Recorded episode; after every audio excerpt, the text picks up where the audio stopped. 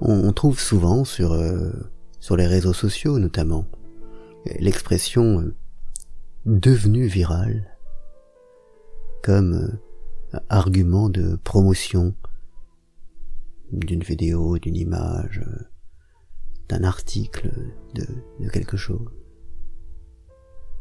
Et, et, outre la connotation quand même très, très singulière du mot viral, on est toujours un peu surpris et étonné de cet argument car car évidemment au fond le fait que que quelque chose soit viral, se diffuse, soit populaire n'est n'est pas un, élément ou un critère de, qualité, de sérieux, de, rigueur.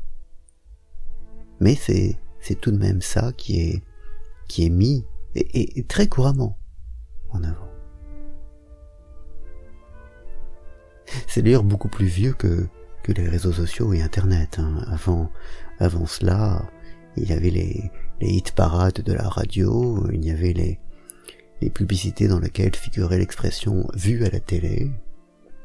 Tout, tout ce genre de choses qui, qui mettent l'accent non pas sur la, la qualité intrinsèque de la chose, mais, mais simplement sur sa popularité. Et on est un peu euh, fâché parce que parce qu'on a l'air de, de désigner en nous le, le, mouton de Panurge et, et, cette vieille habitude que, que nous avons d'être rassurés par, euh, par les autres et, de faire euh, ce que les autres font. Et c'est à cela que fait appel ce genre d'argument. Mais à la réflexion, c'est pas si simple que ça. comment est-ce qu'on peut faire la, la promotion de quelque chose. D'abord, effectivement, on pourrait ne pas vouloir en faire la promotion, mais c'est parfois un peu dur lorsqu'on crée quelque chose. Et, lorsqu'il s'agit d'en faire la promotion, on peut naturellement se contenter de dire que, que c'est la chose la plus intéressante, la plus géniale, la plus extraordinaire, que elle est de très haute qualité, mais mais venant de la part de, de l'auteur ou du créateur, c'est là aussi un peu, un peu singulier.